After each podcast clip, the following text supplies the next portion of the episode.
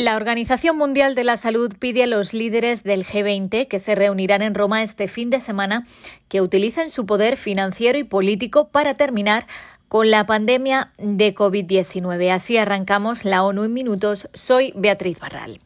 El director general de la OMS solicitó que financien el último plan de 23.400 millones del acelerador ACT para llevar vacunas, pruebas, tratamientos y equipos de protección a los países en desarrollo. Estas inversiones podrían salvar más de 5 millones de vidas, sobre todo en países en desarrollo, y son una gota en el océano comparadas con el coste de no acabar con la pandemia. Si no se controla, el FMI advierte que el PIB mundial se reducirá en más de 5 billones de dólares en los próximos cinco años. Los especialistas de la organización insistieron en que la pandemia persiste en gran parte porque persiste el acceso desigual a las herramientas para combatir no es una cuestión de falta de suministro, sino de voluntad política. Para ilustrarlo, explicaron que el número de dosis de refuerzo que se están administrando actualmente en países ricos, aproximadamente un millón al día, es tres veces la cantidad de vacunas, unas 330.000, que se ponen diariamente en países en desarrollo. Ante esta situación, 82 países corren el riesgo de no alcanzar el objetivo de vacunar al 40% de su población a finales de año. So the big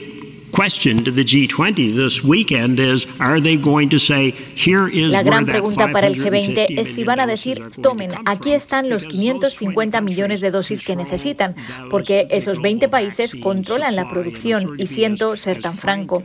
Recuerden que hasta finales de año se van a producir 3.000 millones de dosis.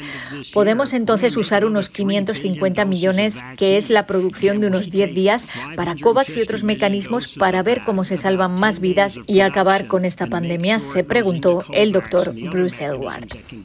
Otra gran cita de este fin de semana es la conferencia sobre cambio climático COP26 que arranca el domingo en Glasgow. La alta comisionada para los derechos humanos Michelle Bachelet ha pedido a la comunidad internacional que dejen atrás los discursos vacíos, las promesas rotas y los compromisos incumplidos. Necesitamos que se aprueben leyes, que se apliquen programas y que las inversiones se financien rápida y adecuadamente sin más demora, dice Bachelet en un comunicado. Los colectivos más vulnerables, que son los que más sufren sus repercusiones, deberían ser los primeros beneficiarios de los recursos, añade la expresidenta chilena. Bachelet asegura que la triple amenaza del cambio climático, la contaminación y la pérdida de diversidad biológica constituye el mayor desafío que afrontan los derechos humanos en nuestra época.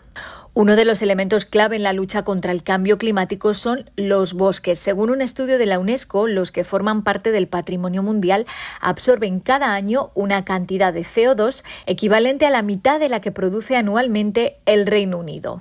Los bosques protegidos repartidos en 257 sitios distintos absorben cada año 190 millones de toneladas de dióxido de carbono presentes en la atmósfera.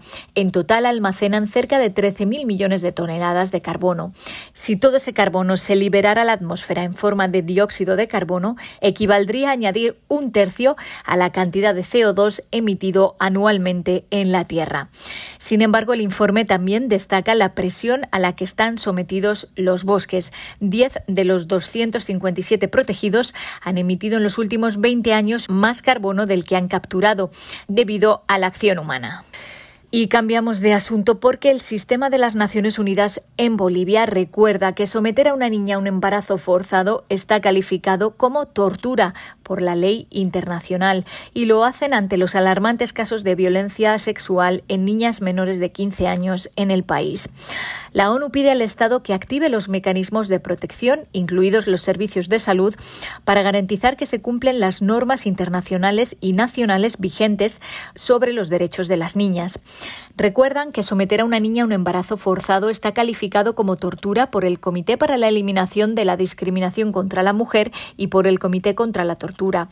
Según informaciones de prensa, el debate sobre el aborto en el país se ha avivado a raíz de un caso que se conoció la semana pasada, el de una menor de 11 años embarazada de 22 semanas tras sufrir reiteradamente abusos sexuales por parte del padre de su padrastro. El embarazo de una niña no solo pone en riesgo su vida, su salud y su proyecto proyecto de vida, sino que también atenta contra su salud mental y emocional, su autonomía corporal, alentando y reforzando las desigualdades, el ciclo de la pobreza y la discriminación, sostiene la ONU.